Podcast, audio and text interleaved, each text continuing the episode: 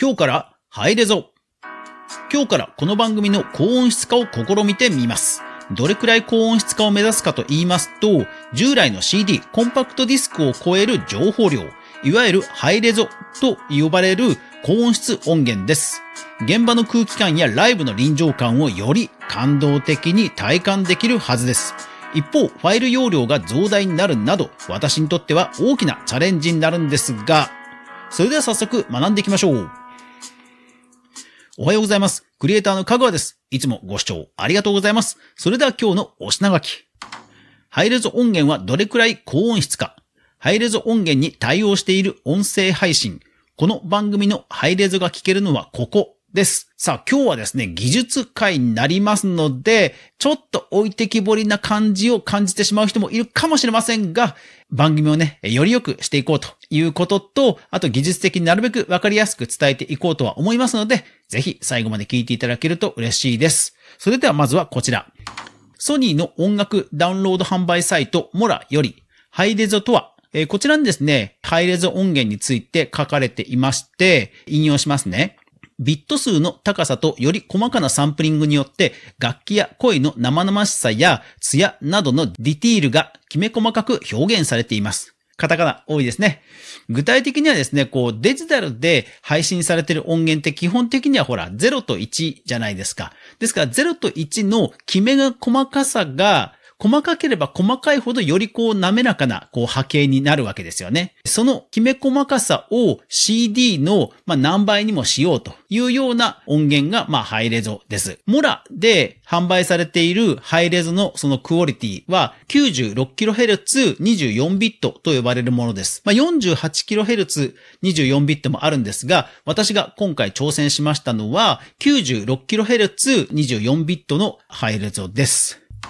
これですね、あの、何が大変かというと、容量がですね、とんでもなく多くなるんですよ。例えばですね、私の普段の配信なんですが、データ容量が14メガなのに対して、ハイレゾでデータを作りますと、100メガぐらいになるんですよ。ですからまあ、8倍とかまあなるわけですよね。ですので、これ、ストリーミングして聞こうと思うと、聞く側の人も、こう、ギガがね、すぐなくなっちゃうっていうのがありますので、リスナーさんにもその通信料としては負担をかけることになってしまいます。ですからまあ Wi-Fi が必須というサービスではあります。ただまあ、それでもですね、高音質化を目指すというところは、2023年一つステップアップするときに一番こう負担がなくクオリティアップできるのが実は高音質化だったんですね。ですので、えー番組の後半では私のこのハイレゾ音源がどこで聞けるか、もしくは私の番組でより高音質に聞ける配信サイトはどこかなどは後半にご紹介します。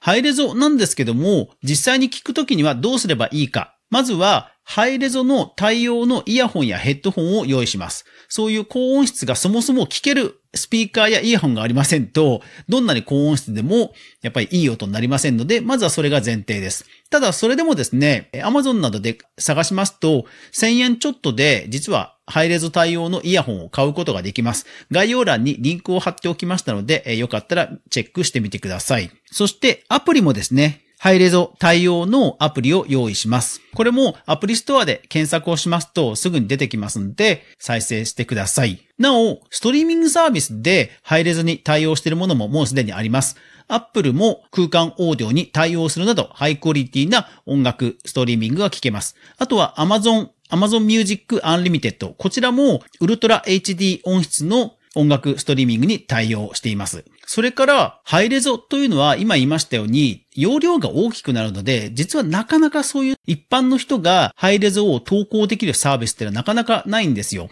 ただですね、国内でこういうサービスがあります。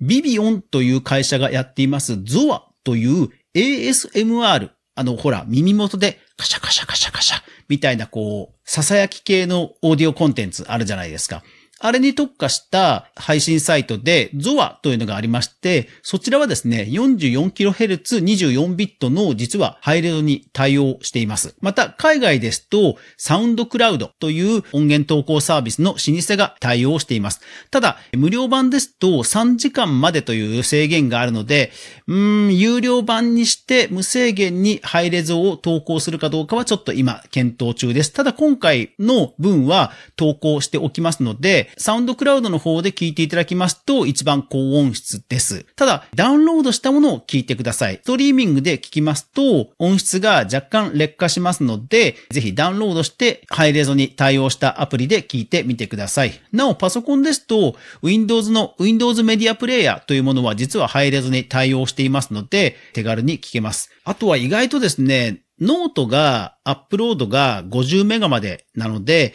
一応ノートの方にも冒頭3分版のハイレゾ音源をアップロード今日からします。ですので、ダウンロードして聞くことが可能です。ブースで0円販売もしようかなと思ったんですけど、ブースはですね、全体の最大容量が10ギガなので、意外とすぐに上限来ちゃうなと思ったので、ブースはちょっと今回は諦めました。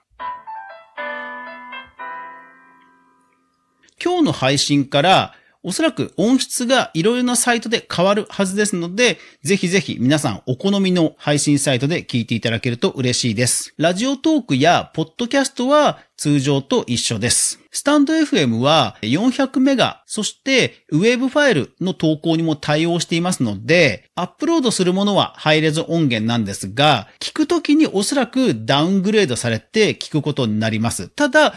若干ね、やっぱり音はいいはずです。限定公開で確認をしてみましたが、若干ね、音はいいので、ハイレゾじゃないながらも、スタエフの方は良くなるはずです。そして、フルハイレゾで聞けるのは、 SoundCloud、それからノートの方でダウンロードして聞いていただける冒頭3分版の2つになります。ですので、まあ、 SoundCloud の方で反響があれば、まあ、ちょっと有料版も考えてみようかなとは思います。うん、やっぱりなんだかんだサウンドクラウド強いですね。うん。ですので、今日からまあ高音質版ハイレゾポッドキャストという意外とハイレゾポッドキャスト実はね探したらいなかったんですよ。そう。それもね、あってちょっとチャレンジしてみようと思ったんですね。ただね、調べてみたら本当思いのほかね、データが大きくなってアップロードできるところがないっていう問題が立ちはだかってですね、逆にこうファイトが燃えてきたというかですね、えー、そんなこともあって、今日からハイレゾ対応していこうと思います。YouTube でのハイレゾ化もいつかはチャレンジしてみたいなというふうには思います。まあ、あとは、え、テレオ対応今、モノラルで配信してますので、あとはステレオ対応するとまた別な意味で音質も良くなると思いますので、まあ、そのぐらいかなとは思うんですよね。一応その環境もちょっとは考えてはいるので、2023年のクリエイターエコノミーニュースにぜひご期待ください。そして皆さんも情報がありましたらコメント欄やツイッターなどで教えていただけると嬉しいです。お互い音声配信楽しんでいきましょうクリエイターエコノミーニュースでは、カグアが毎日クリエイターエコノミーに関するニュースをブックマークしていく中で、心揺さぶられたものをお届けしています。毎日の収録配信、週に1回の無料のニュースレター2つの媒体で配信しています。私は今日は間違えてお茶漬けを3つ買ってしまいましたが、皆さんはそんなことありますか？というわけで今日も一日頑張っていきましょう。それでは、いってらっしゃい。